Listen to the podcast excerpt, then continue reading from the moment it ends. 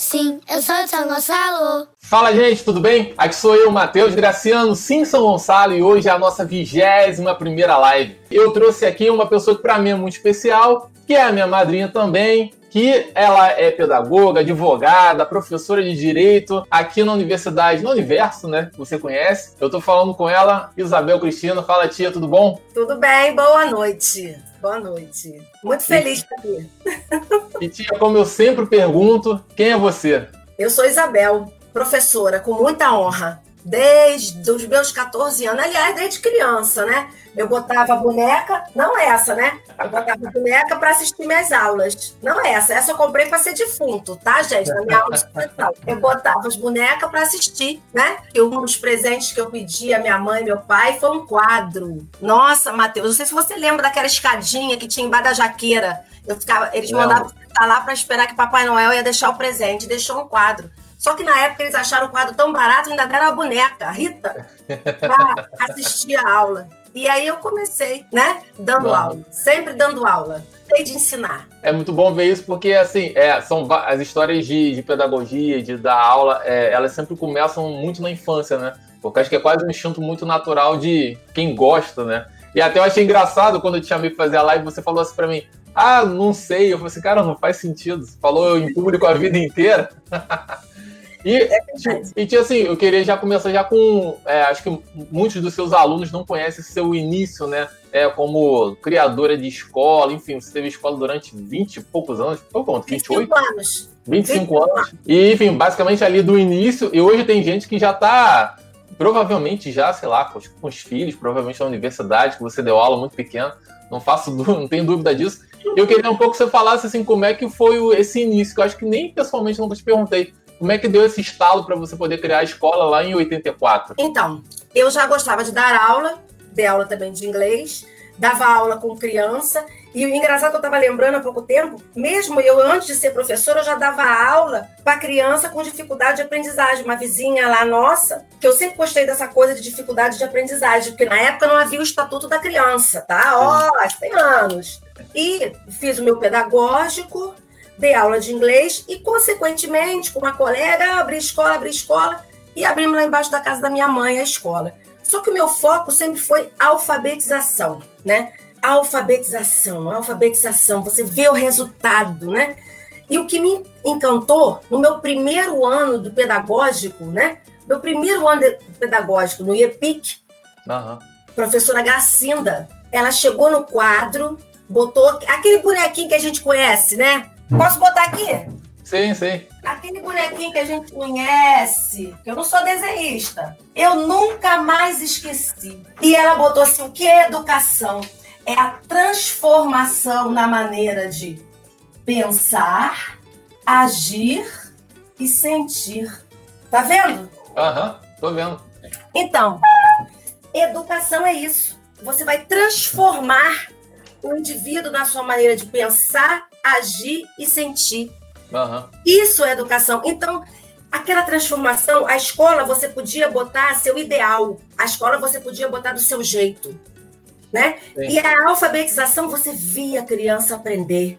Uhum. Né? E a gente vai fazendo cursos, vários cursos que eu fui fazendo, e foi assim delicioso. E começou muita questão de enfrentar a dificuldade que as crianças tinham, que muitos pais achavam assim: ah, ele é assim porque o pai também era assim, depois passa. Ele é assim porque a mãe era assim, depois passa. E eu vivia falando, gente, não é assim. Deus Sim. deu o psicólogo, sabedoria o psicólogo para ajudar, o fono para ajudar. Mas era aquela luta com a família antigamente, porque as uh -huh. pessoas não tinham essa visão. Sim. Aí esse problema na fala, depois melhora. E era frescura tudo, né? Oi? E tudo era frescura, né? É, não, e vista. Olha, uhum. leva para ver a vista. Não, não tem problema de vista nenhum. Mas a vista atrapalha e não consegue ler. Não. E é, era uma luta. Então, as crianças com dificuldade de aprendizagem, a gente conseguia, eu consegui, Deus sempre foi muito bom ensinar todas essas crianças ali. E sabe quem ajudava a gente? Você lembra, você foi meu aluno. Sabe quem ajudava a gente? Os outros alunos. Os meus Sim. outros alunos ajudavam a gente. Porque uhum. não tinha preconceito nenhum, porque a gente falava com as crianças, conversava e as crianças ajudavam. E não tinha lei nenhuma, não. estatuto da criança, não tinha nada. A gente, que fazia lei. Eu lembro que chegava os, as mães com os alunos. Lembro uma vez, não vou dizer o nome, né? Ele fazia assim com o dedo. Gente, não sei se Simone está aí. Simone está aí? Tá, tá. A Simone está aqui vendo. Ah, que tá lembrando. Ele fazia assim com o dedo. Teve um dia que ele entrando pela escola, bateu as agentes e falou assim: Oi! A gente chorou. Lembra, Simone? A gente chorou. E aí eu lembro que chegaram para mim, acho que foi uma psicóloga, sei lá, que duvidava que eu ensinasse ele a ler. Uhum. Ah, pronto. Ai, ai. e ele aprendeu a ler. Fez Sim. primeira comunhão, estudou com a gente até a quarta série. Eu lembro um outro com problema de audição que já tinha rodado as escolas toda em São Gonçalo, ninguém aceitava. A mãe dele foi desesperada lá na nossa porta. Eu sei que sua avó fez assim para mim. Eu falei, aceito sim, pode ir. E ele aprendeu, não tinha problema nenhum. Uhum. Era só falar alto, eu já falava mesmo. Falei sim. mais alto ainda. Tanto que, se você lembra a história do papagaio, né, gente? Olha só, tinha um papagaio em cima da minha sala, a primeira sala da Alfa. Como eu ensinava o método por sonhos, então, para as crianças que tinham dificuldade de aprendizagem, o papagaio já fazia assim também. Ah, uh. Não sei se você pegou um papagaio na época, Matheus. Eu lembro, eu lembro. Eu lembro da história, mas acho que eu era muito miúdo. Meu pai falava, até o papagaio está aprendendo a ler. e aí, isso foi deslanchando várias crianças. Teve uma mãe médica, não esqueço também, já tinham mandado botar a criança em escolas de deficientes visuais. Uhum. Eu só fiz isso, peguei a criança, botei uma distância assim, do computador até o quadro, assim. Uhum. É isso. A, a aluna sempre pode estar 8, 10. E, tia, acho que fa falando disso, é uma coisa que realmente é.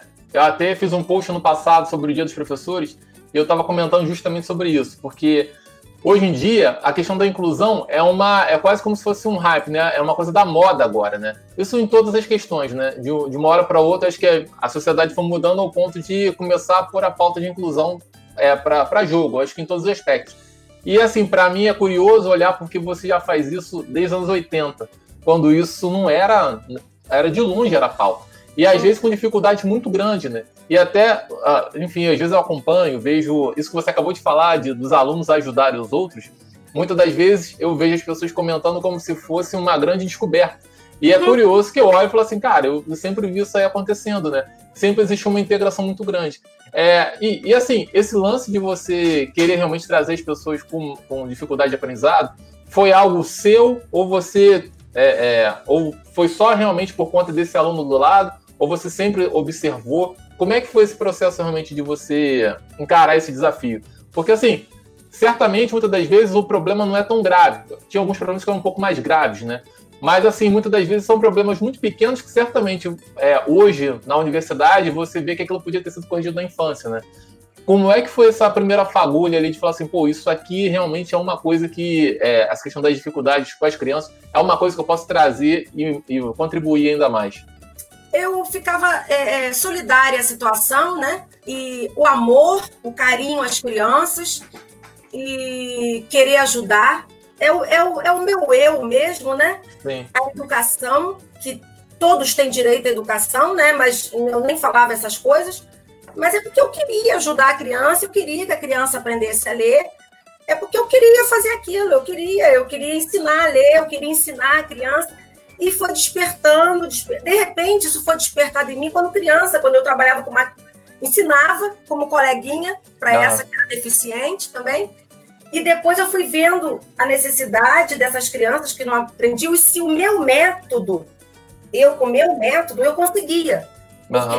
O primeiro método que eu estudei para as crianças aprenderem a ler, é, ele dizia lá que ele servia até para crianças com dificuldade de aprendizagem. Uhum. Só que você, usando só ele, não conseguia 100%. Entendi. Porque, olha, tem que ler, interpretar e escrever.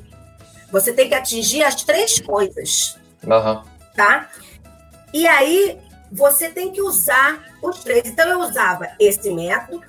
No final, eu já falava que era o método Isabel. Porque Sim. ligavam lá para a escola, Simone, Cleide, lembram disso?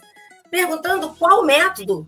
A gente falava nos espiões, né? Que queriam saber qual método que a gente usava. O método era o amor. Uhum. Era o amor. É, sabe o que, ô Matheus? Ensinar para você, que com três anos e pouco já sabia ler, porque vivia dentro de uma escola, é. né? estimulado de todas as formas, porque educação é isso. Você Sim. ser estimulado de todas as formas, né? Ensinar a ler você, ensinar a ler uma criança normal, ensinar na faculdade um aluno que normal, que senta ali, que não dá problema nenhum, faz todas as atividades. Isso é fácil. Eu quero ver ensinar aquele aluno realmente que te perturba. Entendeu? Aquele aluno que tem dificuldade, aquele aluno ou que passa por dificuldade. Né? Por exemplo, na faculdade, os alunos que, que acordam 5 da manhã chegam na faculdade à noite ainda cheio de sono. Uhum. Vai chegar lá e encontrar aquela aula chata. Para e pensa. Aí você tem que dar uns gritos de vez em quando, fazer umas palhaçadas, gritar, fazer peça, botar amor, para justamente a mesma coisa a criança. Entendeu? Você tem que ajudar a criança. A criança, às vezes, que não tem uma alimentação correta, que a mãe teve uma gravidez horrível, entendeu? Uhum. A gente não sabe como aquela criança foi gerada. E eu sempre gostei muito de criança. Sempre uhum. gostei muito de criança. Né? Eu tenho muita pena das crianças. Né? Pena uhum. assim, se as crianças votassem, você não acha que dariam mais valor às crianças? é, exatamente. As crianças não votam. Mas é isso mesmo. Pensa nisso. Se as crianças votassem, você não acha que as escolas seriam melhores para as crianças? É, eu não tenho dúvida. E, aliás, eu acho que nesse processo inteiro aí, eu queria que você falasse um pouco como é que você viu essa mudança da educação, porque é, você começou a escola em 84, fechou a escola em 2008, e de 2008 para cá, um mundo diferente aconteceu. É, não só em questão tecnológica, não. Eu acho que especialmente nas questões de. Até a lógica, né? Uma coisa que a gente estava conversando antes, eu lembro que a escola dos, mais, do, dos menores era sempre algo que era o mais baratinho. Aí você vê que as pessoas mantinham o filho na escola até uma quarta série, porque quando ia entrar no ginásio no ensino médio era caro. E eles acabavam migrando para o ensino, ensino público. Hoje, parece que as coisas inverteram um ponto que o ensino infantil ficou muito caro, porque todo mundo entendeu que dá, é, dá muito trabalho. E ao mesmo tempo, assim, você vê que tá, tá realmente tá criando um desnível. E é um desnível que eu não lembro de ter. Eu saí da sua escola, fui pro Santa Terezinha, que na época era das escolas melhores da cidade, assim. E para mim, eu, eu, lembro que eu saí da quarta para quinta série, que é do quinto pro sexto ano, tranquilo. Eu lembro que eu fiz o sexto ano assim, tipo, ah, tá, tá tudo repetido. E eu não tenho a certeza se hoje seria a mesma coisa. Como é que você vê essa mudança? Então, tem vários aspectos. A... Essa mudança eu já vinha pegando com a escola. Eu, as professoras que estão aí, Cleide, Simone, podem falar. Antigamente, quando você preparava uma atividade para criança, as mães gostavam. As uhum. mães falavam, pode passar bastante. Disciplinavam os filhos, principalmente no final de semana. A gente pegou a transformação da família. Uhum. Porque a família é a base de tudo. Isso não é só na lei, não. É verdade, não é só religião quando fala família. Família que eu não tô, eu tô falando não é família homem, mulher, nada disso, não. É família aqueles que estão juntos, embaixo do mesmo teto, junto, criando. Uhum. Então, o que, que ocorre? A família é a base de tudo. Deixa eu fechar aqui a porta. Tá bom. Gente, para você que está vendo, estou agora trocando ideia com Isabel Cristina, Tia Bel, para mim e para muitos que conhecem também. E muito provavelmente você está vendo ou no Facebook ou no YouTube. E, enfim, se quiser mandar alguma pergunta, fique à vontade também para poder escrever. Eu queria agora aqui falar o nome. Eu, é, apareceu aqui agora dando boa noite para a gente a Érica Vieira, Tia Simone Moura também, boa noite. A Nívia Lacerda, Valdinéia Marques, Wallace Souza, Fernando César e Fernando. E também o André Ângelo. Gente, boa noite, muito obrigado também. O André está pelo YouTube. Isso, isso. Muito bom. Então, a transformação foi da família. A mulher passou, saía para trabalhar. A mulher tinha que trabalhar. Passou a trabalhar. Ah. Entendeu? Então, o que, que ocorreu? Conforme ela foi trabalhar, começou essa mudança. A mulher passou a ser mais independente. Essa mudança foi mudando as crianças. As mães, por se separando, não aturando uhum. mais certas coisas dos maridos, né? Tipo assim, não tá bem, separa. Não, não, não, ficou mais aturando como era antigamente. Sim. E aí, aquela coisa do pai mandar, a mãe mandar, de guarda compartilhada, de ficar separado. Isso, a criança ficou mais insegura, um batia, o outro não batia, o outro dava tudo para a criança gostar mais. Eu peguei essa transformação toda. E o que, que ocorria? Eles não queriam dever final de semana, uhum. queriam um pouco dever. Outros que queriam viajar final de semana, não queria atividade. Uhum. Então, a transformação nós pegamos nesse sentido. Eu lembro o caderno de caligrafia. Sabe aquele caderno de caligrafia que você fazia? Enorme? Sim. Sim. Menino, aquilo ali a gente teve que ir diminuindo, diminuindo, era um problema sério. Ninguém queria botar os filhos para estudar. Antigamente, o que a professora falava era lei. Uhum. Foi passando o tempo, as mães, eu lembro de várias, que invadiam a secretaria para brigar com a gente, quase me batendo, ou batendo em inglês, né? Por quê? As mães pararam de dar razão ao professor, à escola. Uhum. Entendeu? Sim. Houve essa transformação. E muito desses que as mães não deram valor aos professores, infelizmente, tomou um caminho errado ou uhum. não tomou um caminho que deveria ter tomado. Sim. Entendeu? Em relação ao ensino que você perguntou, o que, que ocorre? Modesta parte. Eu tenho duas aí, outros podem falar. Igual o Reino Encantado, eu não vejo. Eu me preocupo tanto, tanto com os outros que vão estudar, as meninas, porque a gente fazia as coisas de tão coração, com tanto amor, com tanta vontade. Uhum. Você lembra? O chão era de ardósia, as crianças não sujavam. A gente tinha mais de 30 plantas, as crianças não me. A, é. gente, a gente usava todos os métodos. Montessori, Figovski, se você for todos esses pensadores assim, você vai tudo imaginar o reino encantado. As crianças eram estimuladas. Você lembra que tinha dança, sim, sim. tinha tudo, tinha teatro. As crianças na cantina pegavam, faziam seu troco, tinham uhum. liberdade as crianças reclamavam que eu dava autonomia, nós dávamos autonomia, a escola é de vocês. Uhum. Bota limpinha para você. As crianças tinham amor, né? Amor de Deus, porque uhum. tinha educação religiosa, Sim. tinha louvor, independente de religião, tá aí Cleide aí evangélica. Sim. Então, era um lugar que a gente tinha tudo. As crianças não tinham vontade de ir embora, tanto que a gente fazia as festas, nossas festas a gente começava meio de meia até às 18 horas. Sim. Né? Então, quer dizer, é, era tudo mesmo com prazer mesmo, Matheus, com amor. Uhum.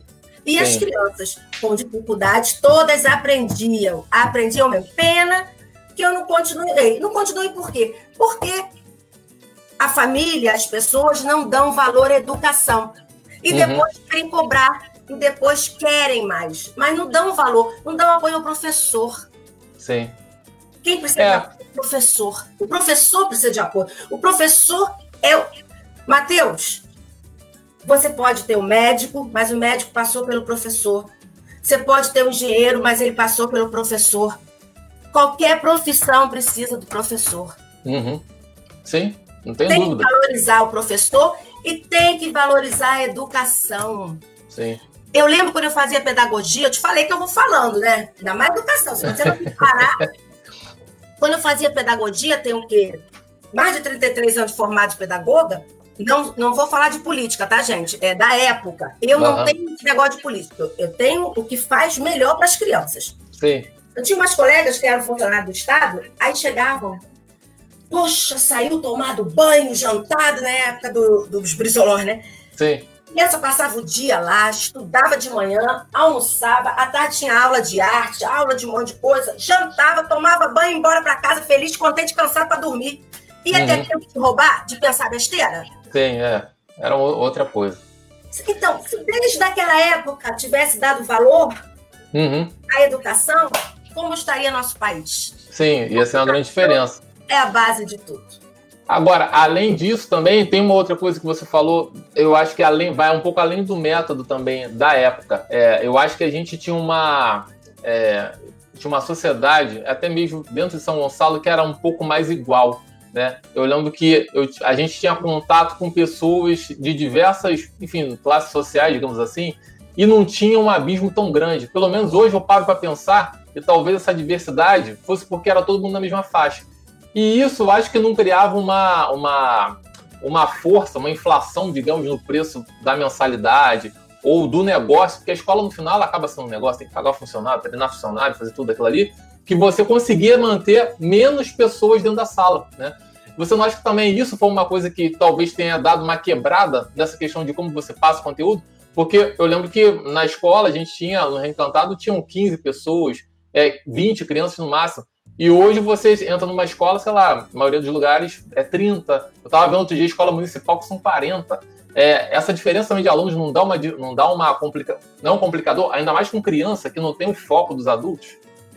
É, é, é. Dependendo da faixa etária da criança, atrapalha. Mas só que, se você pensar só a questão educação, atrapalha. Lógico que atrapalha um professor só. É. Se você botar outro professor, dá. Uhum. Agora, se você vê o lado econômico do dono da escola. Sim, por, exatamente no, por isso. No estado do Rio, que é um estado que tem. que cobra tudo mais caro. Uhum. Tudo mais caro. Até a gasolina é incrível. Você está viajando. Aí em Minas é o preço. Andou mais um pouco Rio de Janeiro, quase Exatamente. a gasolina. É, assim, é bizarro, né? É, é. Bizarro. Então, assim, para você manter certas coisas, você tem que ter mais alunos. Você está entendendo? Senão fica difícil você manter. Infelizmente. Sim. Mas que atrapalha, atrapalha. Mas nada do que um bom professor, que dê uns bons gritos, que tenha empenho, que tenha empenho, que goste do que faça. Foi o que eu falei. É. Ensinar a criança que não tenha dificuldade de aprendizagem é fácil. Quero ver ensinar aquelas com dificuldade. Isso independente de série. Uhum. Tá? A educação é linda em qualquer área. Aluno sentou naquela cadeira ali na frente do, do quadro, é tudo igual. Uhum. São todos iguais. Sim. Entendeu? A educação é perfeita. O problema é que ninguém se interessa. E eu queria também. Transformação. Oi? E, e, eu queria também entender, falando de transformação, como é que foi essa transformação para você é, fazer direito e aí passar da aula de direito? Que eu lembro que na época eu era moleque, via você fazendo, não, não entendia muito tipo, como é que ela teve essa ideia de fazer direito. Onde é que veio isso? Queria saber como é que foi esse, essa fagulha inicial. Então, morando em São Gonçalo, você sabe como é, é né? Sim. É, a, a, dificuldade, né? Eu sempre tive muito medo de ir para o Rio, né? E eu queria estudar. Uhum. Eu queria estudar mais. Né? Até na própria escola, eu senti necessidade de estudar mais para passar. Né? Porque você não pode ficar parado, você tem que estar sempre estudando.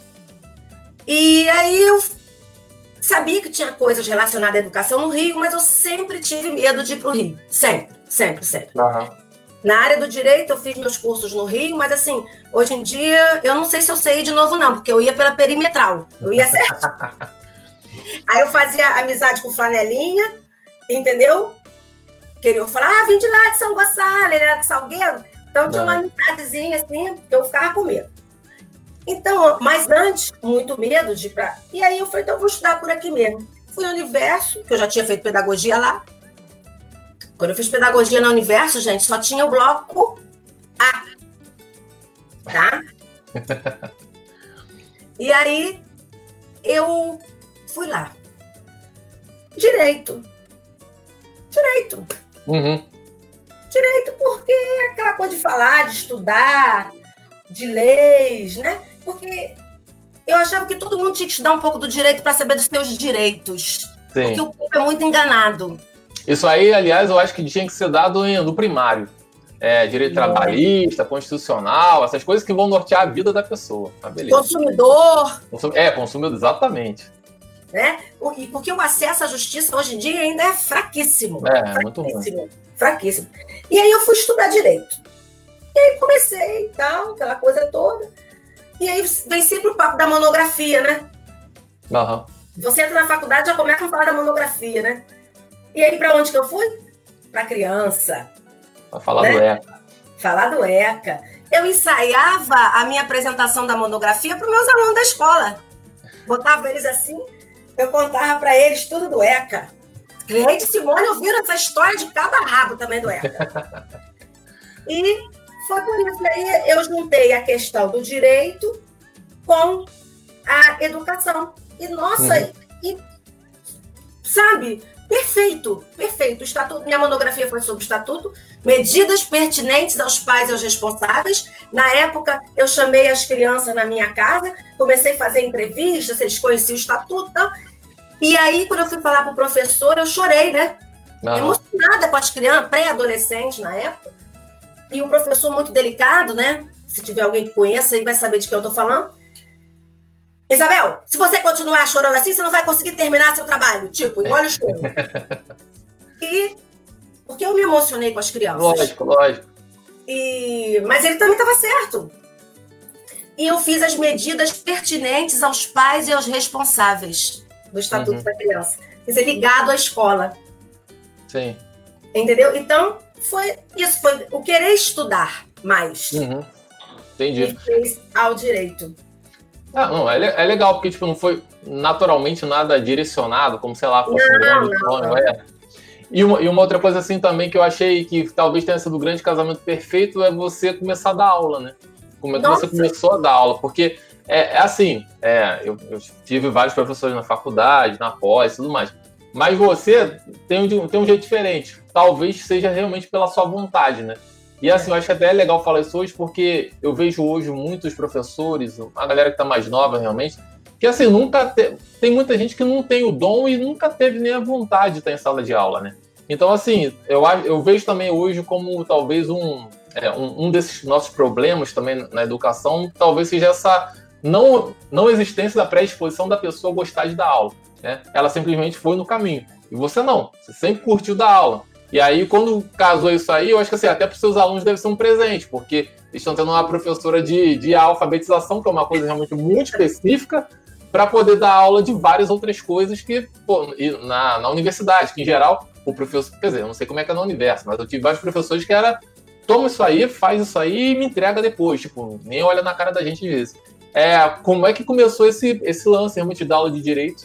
E quando você se descobriu a, é, que dar aulas para os grandes ia ser exatamente parecido quando você dá aula para os pequenos, como é que você percebeu isso? Então, terminei a faculdade, fiz tudo sobre estatuto, aí fui fazer pós-graduação. Uhum.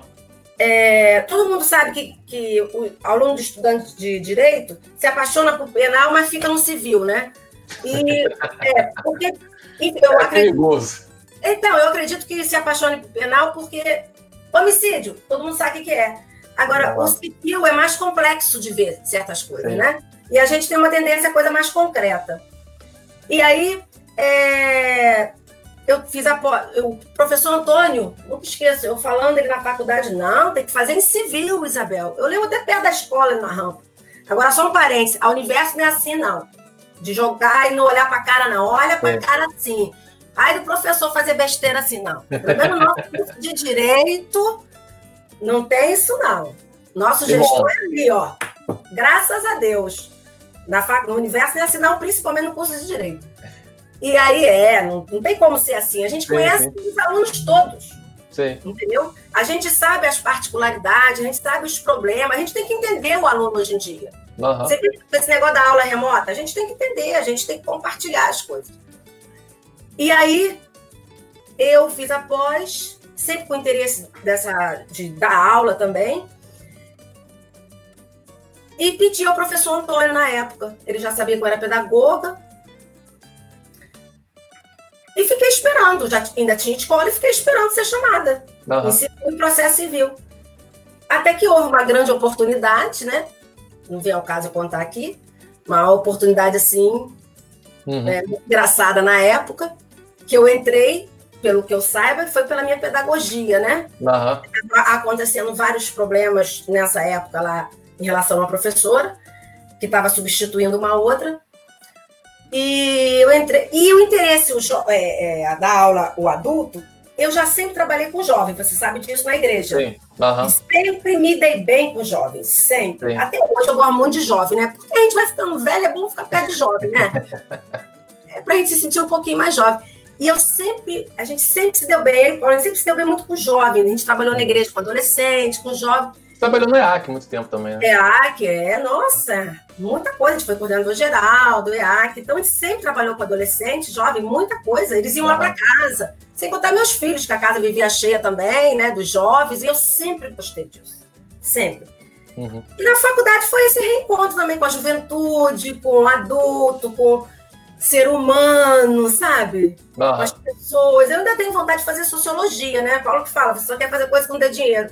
Mas assim, essa coisa do social, do ser humano, entendeu? Eu gosto disso. Uhum. Então eu dei de cara com jovens, há pouco tempo eu dei aula para uma turma, do segundo período. Cara, parecia, parecia ensino médio, porque estão novinhos na faculdade. Ah, uma gracinha, eu curtia, eu curtia, é. sabe? Eu deliciava aquele momento com eles, entendeu? Então, é muito gostoso trabalhar com o jovem. O jovem uhum. adulto, né? É muito gostoso. Então foi essa transição, mas eu já estava acostumado com a da igreja, por causa do curso de inglês, que eu dei aula também no curso de inglês, né? Sim. Quer dizer, eu vivia dando aula, minha vida toda foi dando aula, né? Sim. Acabou caindo no mesmo ponto no final. Eu falo queria... dando aula. Queria mandar agora um abraço aqui também para Paula Lorenzoni, que falou Isabel, professora maravilhosa. Para Gabriele Figueiredo, Gabriele também estudou comigo, acho que ela foi sua aluna de sucessão. Foi, Falou sucessão inesquecível. E pro Tolutati, também falou Isabel, tem uma didática fora do normal. E Cleide também está vendo a gente aqui também. Ah, Cleide é parceira até hoje. Cleide, ela faz direito por... De, de, de, Como é que é? Ela faz direito... Como é que eu vou falar? Hum. Pelas beiradas, né? Porque ela é minha parceira desde que eu comecei a dar aula, me ajudando em umas coisas aí, que eu não posso falar porque tem aluno, né? Então, eu minha parceira aí pra caramba. Ela já Sim. sabe até da consulta jurídica de algumas coisas. ah, quer mandar um abraço também para Anitta Silva, também conhecida como minha mãe, que falou que trabalhar com jovens renova e se mantém jovem. Isso Verdade. aí, falou tudo, falou tudo, falou tudo. Você falou de alguém aí que eu lembrei de uma situação. Hum. Foi Paula? Não, Paula. Paula Gabriele, Nívia. Gabriele. Então, a Gabriele estudou com você no Santa Terezinha, né? Isso. Eu tive o prazer de dar aula na faculdade para os alunos que alfabetizei na minha escola. Pô, maneiro. Eu sabia Luana, Ebert, teve mais. Alunos que foram alunos da a Gabriela Zamba, né? Há pouco tempo mandou até uma foto da festa de formatura dela na escola. Mandou, foi minha aluna também lá na Universo. Uhum. Então, vários alunos meus foram meus alunos na escola que eu alfabetizei. E meu pai falava assim: você detecta os alunos de Isabel pela letra redonda. É, isso é verdade. Isso é verdade. Minha letra, várias vezes, minhas irmãs falam que a minha letra é igual à sua por conta realmente disso. Mas era muito caderno de caligrafia, eram outros tempos também, né? É, mas aquele caderno de caligrafia ele é ótimo para.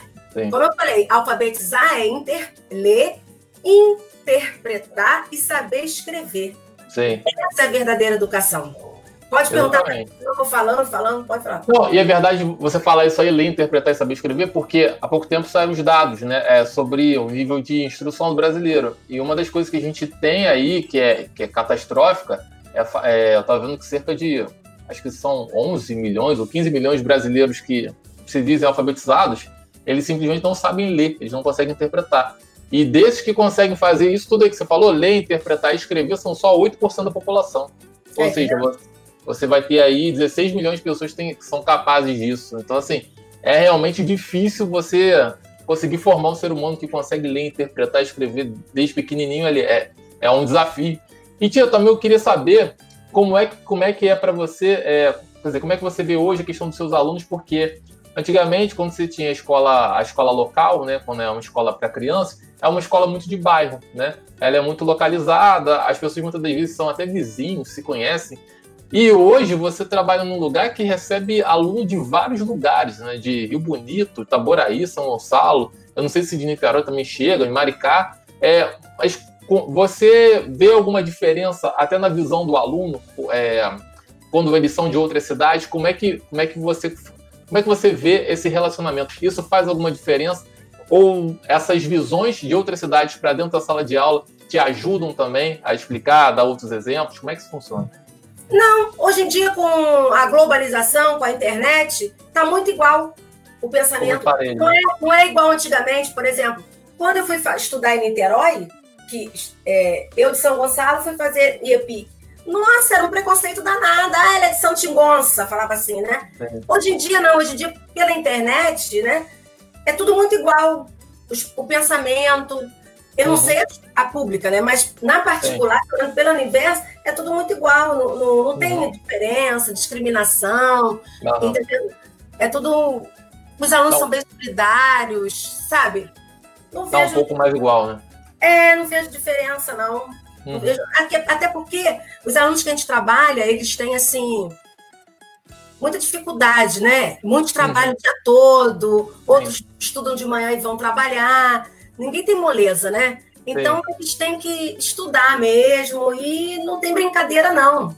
não. Mesmo agora, com essa pandemia, as aulas remotas, é, eles estão fazendo sacrifício, entendeu? Eles estão fazendo sacrifício, porque muita coisa na vida deles mudou também. Uhum. Até a questão da internet, muitos de repente não tinham uma internet legal e agora estão, e agora estão tendo computador, etc., um local para estudar adequado, né? Uhum. Mas assim, no início foi difícil a adaptação.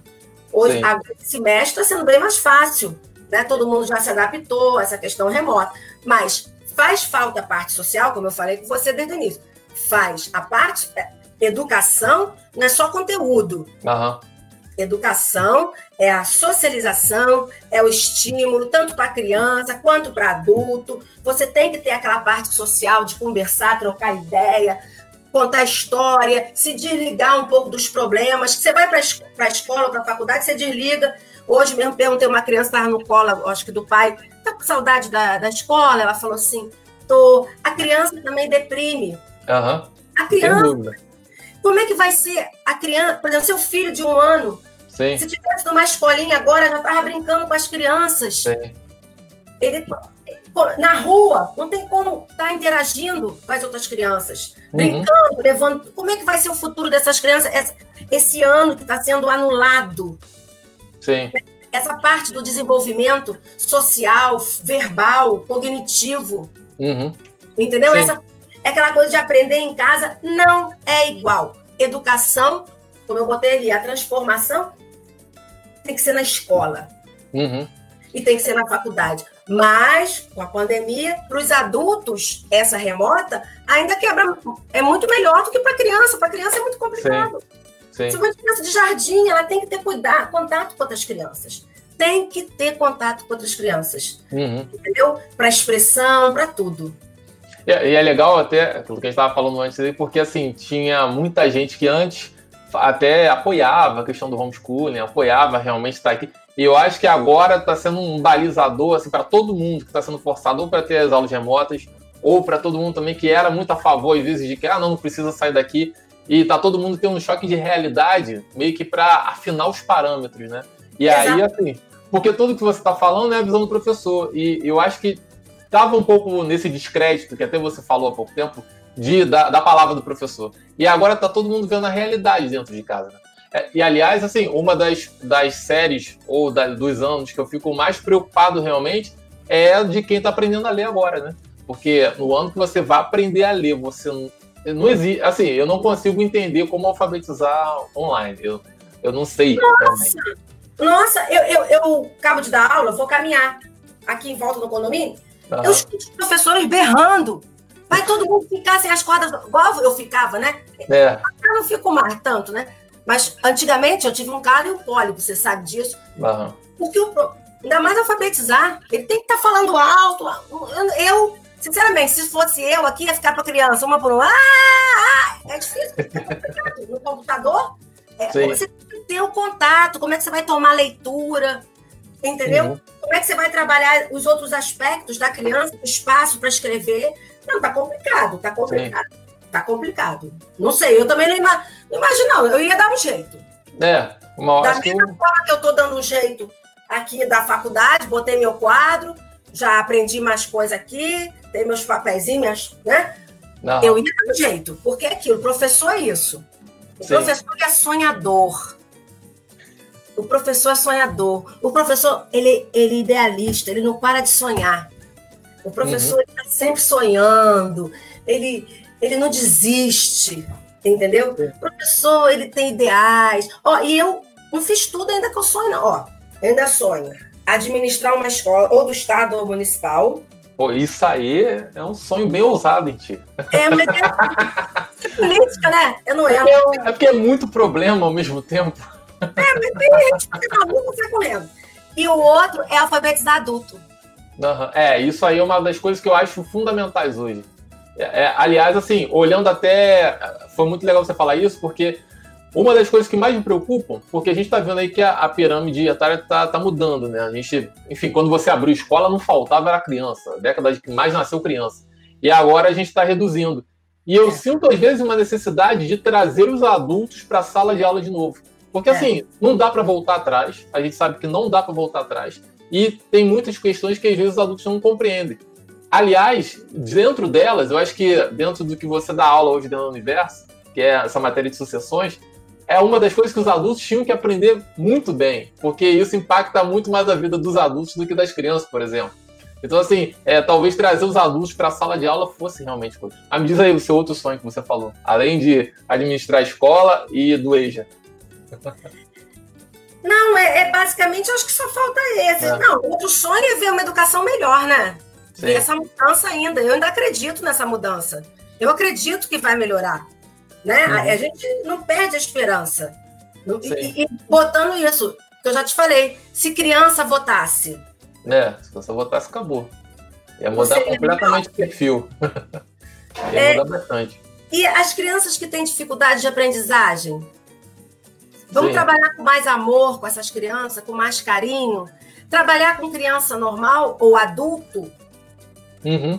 ou idoso é normal, é fácil. Sim. Vamos trabalhar com aquele que tem dificuldade, né? A educação é, é linda, a educação é linda. O professor de coração realmente é idealizador. Muita gente acha que professor. Não é qualquer um que pode ser professor, não, Matheus. Sim. É, é a gente está vendo isso hoje. A gente está vendo isso hoje. Tem muita gente que quer, quer ser professor, mas não, não sabe nem ensinar, não sabe nem explicar. Não é qualquer um que pode ser professor, você tem que ter talento, você tem que ter vontade. Sim.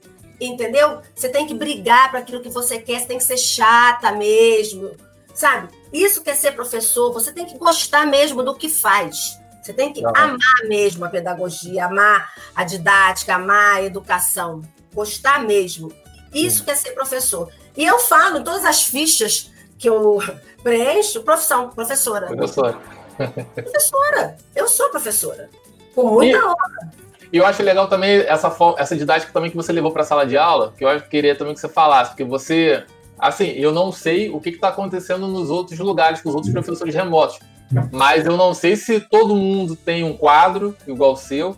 E se também em sala faz aquele teatro inteiro, que eu vejo você mostrando. Tipo, não só, não só do julgamento, mas também os outros teatros também, para que as pessoas é, aprendam mais rapidamente. Como é que você acendeu a fagulha de que isso aí dentro de sala ia trazer ainda mais alunos? Dá para ver que eles curtem muito, né? E também acho que não à toa você ficou eu vejo que você também é popular entre os alunos, talvez por conta dessas coisas que movimentem mais do que ele sentar na cadeira e só olhar o papel. É, então, isso é uma coisa que, Matheus, é, você não incute nos outros, é uma coisa que você tem que fazer dentro do, da sua matéria, né? Você vê a sua matéria, você idealiza, você joga a ideia. Os alunos são maravilhosos, os alunos eles têm ideias brilhantes, né? Você joga um pontinho, eles, né? Eles são maravilhosos e aí você, eles fazem as peças, a gente incentiva, dá ponto, dá carga horária, vai incentivando, que tem que incentivar, né? Sim. Vai incentivando e daí se transforma. Ó, família. Tem uma matéria, família, que teve uma turma que fez todos os tipos de casamento. Foi lindo, foi lindo. Uhum. Entendeu? Todos uhum. os tipos de casamento. Já teve outra que fez é, uma questão de brigar, da hora de separar. Ah, você é amante, cara, cara, imita o barraco. Então, tudo é você criar. Isso aí é uma coisa já minha, porque a gente na escola fazia já teatro, né? É, Danças, musiquinha, dança. Eu faço gesto na faculdade também, né? Tem uns que falam para mim, ô tia. Eu, hoje mesmo falei para uma turma que eu estava dando aula, não lembro qual matéria que eu falei, ah, do artigo 1248. Eu falei assim: ó, oh, você vai fazer gesto, também vai fazer teatro, porque eu, quando eu dou essa matéria, eu faço gesto, né? Eu brincando. Então. A gente passa, e sabe que fazendo certos gestos, certas coisas, aprende mais fácil. Sim. Tanto que uns falam, ah, tá fazendo a prova da ordem. É, eu lembro de você falando aluvião, a função. Então, quer dizer, Isso é coisa que você faz na alfa, faz é. no jardim, faz no ensino médio, faz o que for e faz na faculdade, por que não? Uhum. Por que não na faculdade também? Ensinar Sim. é isso, né? Você tem que se divertir também aprendendo. Não pode ser só uhum. coisa muito séria ali, monótona, entendeu? É, e eu acho que isso aí que você está falando, se a gente fosse tentar criar uns, uns, uns umas diretrizes novas assim para dar aula, eu acho que ia ter muito professor universitário revoltado com isso, porque é, é difícil, é difícil encontrar isso. E até para a gente como aluno é um choque também quando sai do ensino médio e cai na faculdade, porque parece que você entrou num lugar que você está largado ali a sua própria sorte. Quer dizer, eu, eu falo isso porque eu fui da UERJ. Na UERJ é, é ainda mais assim, né? Porque os professores, enfim, pesquisador, ok. E aí eu acho, eu acho legal isso porque assim, você mantém uma linha de, de conduta também dos professores. Né? Tipo, onde é que está escrito que o professor universitário tem que ser parado, fixo? Ele não pode trazer como é que você dando aula de, na alfa atrás, entendeu? Tipo, onde é que está escrito isso? É, parece que meio que foram normas que foram sendo escritas e que as pessoas foram aceitando, né? E talvez acho que a grande diferença é essa daí. Você hoje dá aula para quais matérias, assim? Qual que você mais curte da aula também? Ah, gosto de qualquer uma. A minha, eu dou mais civil, né? Uhum.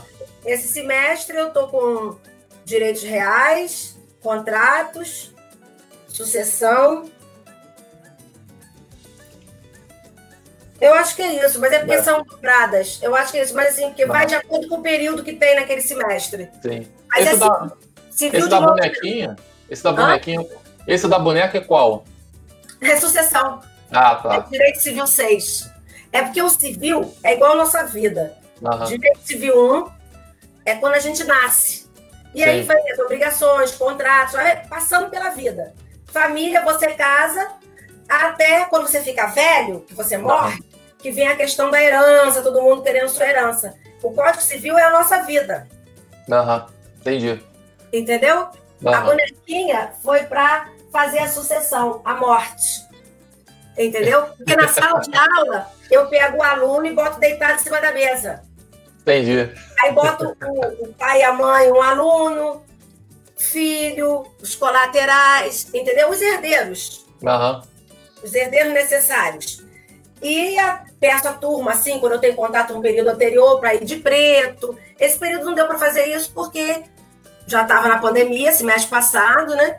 E aí eu falei, gente, tem que botar a mesa, tem que botar um quadro, tem que fazer alguma coisa para dinamizar, né? Uhum. Porque não tem como fazer meu, meu funeral, né? Então. a gente tem que criar. E aí a criatividade Sim. do professor. O professor Sim. tem que criar. Ele tem que Sim, ficar pensando o que vai fazer. Eu, quando estou caminhando, eu estou pensando nas coisas que eu vou fazer de diferente, o que, que, eu posso fazer. Você vive pensando naquilo como você Sim. quer fazer melhor. Exatamente. Entendeu? Você fica pensando. Isso é o papel do educador. Olha ali, a gente começou, olha, é transformador. Uhum. Né? Ele está tá incentivando a pessoa. Sim. Aliás, falando em pessoas aqui, a Simone Brilhante também mandou uma mensagem. Boa noite, amiga professora Isabel. É, o Wellington Reis também falou que grande Isabel perguntou se você queria uma bala de café. Imagino Opa! que você. Wellington Reis, é, a bala de café. Gabriela vai ficar com ciúme, hein, Wellington? e o André. Que estudou com você tinha ciúme dele me dando é. bala de café. Oi, Simone, é... boa noite, Simone, querida. Minha parceira Simone lá do Universo. Entendi, pô, legal. E, e, é legal que também o, o Simone também, o tia Simone também falando que realmente é assim que os alunos aprendem mais rápido. Eu não, não tenho dúvidas disso. Tia, a gente já fez já 53 minutos, achei ótimo, já. E, enfim, o que, que você espera do, dos próximos 10 anos aí em relação às coisas que estão acontecendo agora? Essa pergunta é sempre muito, muito capciosa, mas assim, é em relação... Meus sonhos, que eu te falei, da educação... Sim e uma educação melhor. Sim. E você acha hoje que a, a educação universitária, como você, como está acontecendo, o que, que você afinaria nesse processo? Das coisas que hoje você faz, que você dá aula, é, o que, que você acha que daria para melhorar, para você trazer mais esse aluno? Para trazer mais um aluno? É. Porque uma das coisas que você já me falou uma vez é que boa parte dos seus alunos, eles trabalham também né? Ah, é, é trabalho, não tem tempo. E como é que como é que você acha que são as chaves realmente para a gente afinar e tentar fazer com que esse tempo que esse pouco tempo que ele tenha seja ainda mais aproveitado nas aulas? Ah, transporte, né? Não tem tanto engarrafamento que eles ficam duas Eles têm que acordar às 5 da manhã para estar 8 horas no Rio. Se não tivesse tanto engarrafamento, você viu hoje o que aconteceu no Brasil? Tava, tava vendo antes de Sim. entrar aqui com você. Se não fosse assim, eles podiam acordar mais tarde, podiam sair de casa, sair uhum. do trabalho em casa, tomar um banho, fazer um lanche para depois ir para a faculdade. Sim. É a questão urbanística. A questão urbana, então, realmente impacta muito para você também. Né? Exatamente. Né? Isso aí seria o ideal para melhorar. Uhum.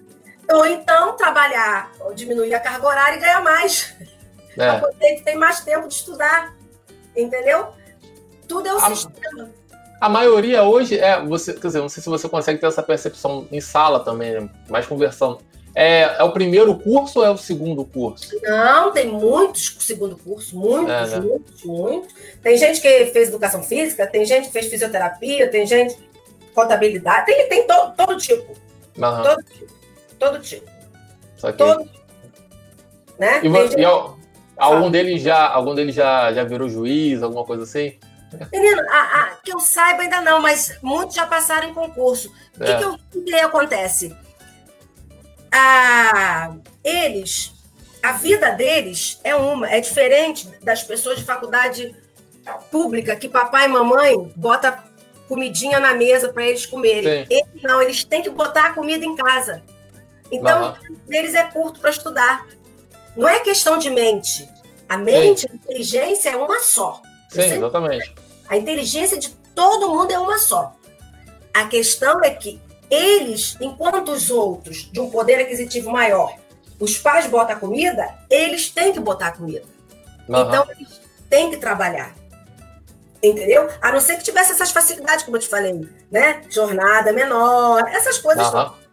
É um sonho, né? Quem sabe? Sim. E eles ficam sem ter poder. Então, o que eles fazem? Por exemplo, uma aluna super inteligente, conhecida aí, ela fez para inspetora de polícia, passou logo. Ela sempre falou que ia ser delegada, ia ser delegada e tal. Uhum. Mas aí começa a trabalhar. É difícil. O salário que ganha já está satisfeito. Eu, já, eu, vejo pelas redes sociais que ela ajuda a família também em outras coisas aí. Uhum. Né? Então, quer dizer, começa a vislumbrar casamento, namoro, porque dependendo da parte social da pessoa, a mulher fica com esse negócio que tem que casar. Não. Aí filho não dá uma outra que eu falava, não arranja filho, passa no concurso, mas aí quando eu vejo já tá grávida. Então, depende muito da sociedade. É diferente. Sim. Entendeu? É diferente. Só por isso, capacidade eles têm. Sim. Todos eles têm. Né? Eu levo fé, ainda vai sair um, eu falo para eles. Tem o Azaf, outros que se, as, fico perturbando as AF, ele me dizendo que vai fazer, que vai advogar. Quase mato ele, ou então que vai ser professor. Eu falei, depois que você passar, você vai ser professor para juiz. né? E muitos, até o Wellington que estava aí, ele falava que ia ser alguma coisa. Ele já deve estar ganhando dinheiro e esquece de estudar. ele voltou aqui que você falou antes do tempo, ele falou exatamente esse, essa questão de não ter tempo, né? Eu estou perguntando isso porque, em geral, o curso de Direito, é, é, alguns têm muitas oportunidades de emprego público, e muitas das vezes tem, muitas, muitas pessoas têm essas metas, né? Que ou quer ser delegado, ou quer ser procurador, enfim. E aí eu sempre acho curioso perguntar, porque você já está. Já são quantos anos já?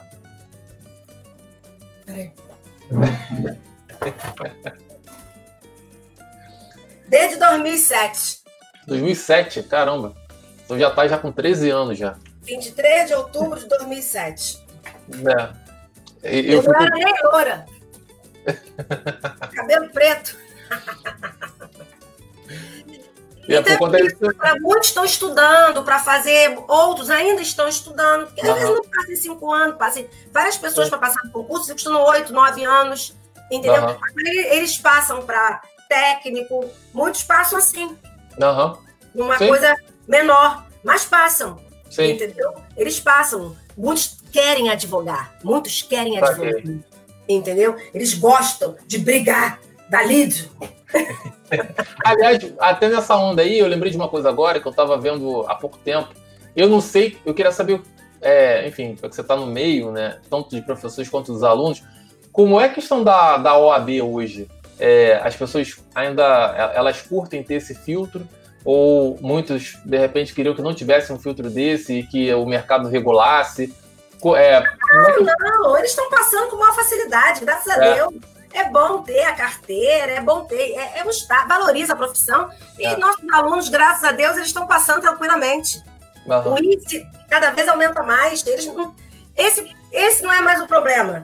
Olha, eu quero Entendi. ver um juiz, um promotor, um delegado federal, é isso que eu falo para eles, que eu vou ser secretária de um deles ali, o carro, já me prometeram o carro oficial pegar na minha porta, então eu já falei.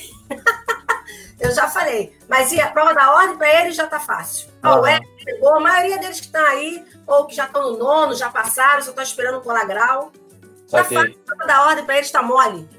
Tá Entendi. mole, graças a Deus. Eu tô, eu tô perguntando assim, não, não só pela facilidade, mas porque até um tempo atrás ainda. Quer dizer, até pouco tempo ainda vi, vi essas discussões, né? Ah, e aí. Eu não sei como é que isso impacta para a pessoa, mas se você está falando que isso ajuda a valorizar a profissão, beleza. Ajuda melhor sim. ainda. Ajuda sim. E, não tá, isso não está sendo mais problema para eles passarem. O único problema é que paga uma grana, né? Para fazer a prova.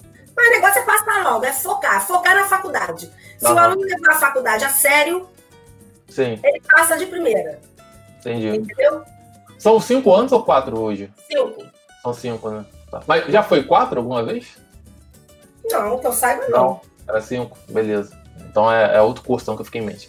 Tia, acho que é isso. Acho que a gente passou por vários, por ah, todos os temas. Obrigada, Matheus. Espero que eu tenha atingido o seu objetivo. Não, meu objetivo é sempre, é o que eu te falei, eu tô numa onda agora de trazer as pessoas, porque é, eu tenho uma coisa assim, de tentar falar com o máximo de pessoas que tem a agregar, especialmente porque eu acho que agora é um momento, a oportunidade que a gente consegue trocar ideia mais rápido, porque, como eu te falei, minha previsão antes era de fazer as entrevistas, de conversar com as pessoas ao vivo. Só que ao vivo, muitas vezes, fica até mais difícil. E eu falei é. assim, pô, vou aproveitar agora essa janela para poder trazer, porque assim, tenho certeza que a quantidade de alunos que você tem, muitas vezes eles, eles querem ter uma noção de como é que é o seu histórico, de, como, de onde você surgiu, como é que você pensa. E ter isso disponível, assim, é, eu acho muito legal, acho interessante, porque a gente pouco vê as pessoas é, é, desarmadas ou desfardadas das profissões conversando sobre os assuntos que elas pensam. É. Então, é acho que eu, a minha ideia de trazer você era muito por conta disso. E, enfim, microfone aberto agora para você se despedir, falar o que você quiser. Matheus, eu quero agradecer quem está aí, né? É, quem veio ver sobre educação.